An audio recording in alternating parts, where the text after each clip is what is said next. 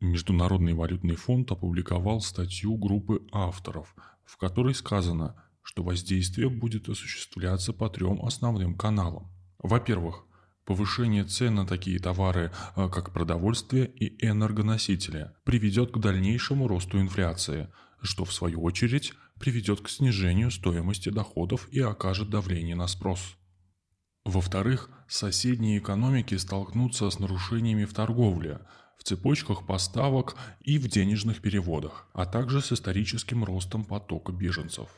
И в-третьих, снижение деловой уверенности и повышенная неопределенность интересов будут оказывать давление на цены активов, ужесточая финансовые условия и потенциально стимулируя отток капитала с развивающихся рынков. Россия и Украина – основные производители сырьевых товаров, а сбои привели к резкому росту мировых цен – особенно на нефть и природный газ. Э, цены на продовольствие подскочили, а на пшеницу и вовсе достигли рекордного уровня. Экономики, зависящие от импорта нефти, столкнутся с более широким бюджетным и торговым дефицитом и усилением инфляционного давления. Хотя некоторые эксперты, э, такие как страны Ближнего Востока и Африки, могут извлечь выгоду из более высоких цен. Повышение цен на продовольствие и топливо может повысить и риск беспорядков в некоторых регионах. От Африки к югу от Сахары и Латинской Америки до Кавказа и Центральной Азии, в то время как отсутствие продовольственной безопасности еще больше усилится в некоторых частях Африки и на Ближнем Востоке.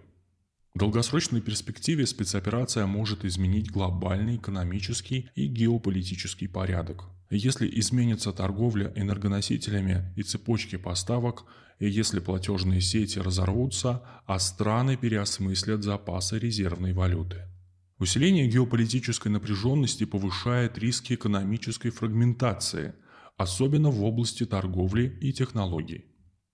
Ситуация на Украине и санкции в отношении России подрывают поставки и, возможно, производство для двух крупнейших в мире производителей сельскохозяйственной продукции.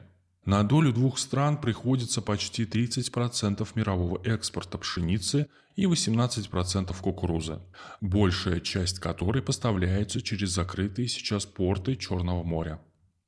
Основным покупателям украинских зерновых, э, вероятно, придется искать альтернативный источник поставок, поскольку посевная на Украине в этом сезоне, скорее всего, э, будет сорвана. Ряд автомобильных концернов в Европе покупает у украинских предприятий электрический кабель. Сейчас поставки прекратились, э, что угрожает срыву процесса всего производства. Производство полупроводников во всем мире также пострадало – поскольку основные поставщики неонового газа, которые используются в этом высокотехнологичном производстве, это Россия и Украина.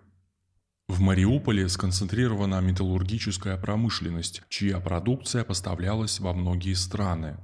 Ряд инфраструктурных и строительных проектов оказался на грани срыва или заморозки – Железные и иные виды руды по объемам продаж за рубеж были на приблизительном уровне по доходам с кукурузой и пшеницей. Сейчас их добыча и транспортировка остановлены. Подсолнечное масло также в списке товаров, а, которые создают эффект домино. В предыдущие годы Украина добилась рекордного экспорта этого вида товара.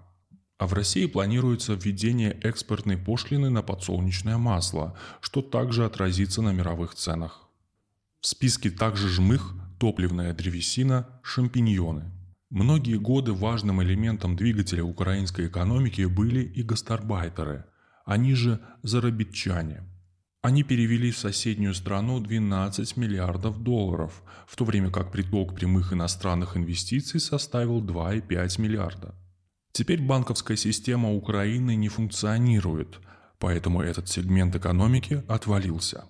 Да и миллионы граждан покинули страну. Нагрузка из-за наплыва беженцев ложится на страны Европейского Союза. Активно себя начинают проявлять преступные элементы, в том числе представители международных группировок – в ряде городов ЕС коренные жители уже чувствуют себя неуютно и испытывают всяческие неудобства, от краж и порчи имущества до проявлений открытой агрессии. Наложенные на Россию санкции и меры по противодействию им, принятые правительством РФ, переформируют мировую экономику. Но если в США и ЕС уже слышен глаз народа о необоснованно высоких ценах на топливо и электричество, то России это не грозит. Не грозит нам и продовольственный кризис, и какие-то серьезные издержки.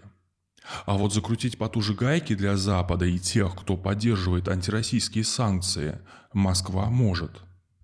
Любые меры России, вплоть до временного прекращения поставок газа и нефти, если это поможет вылечить европейских политиков, были бы кстати.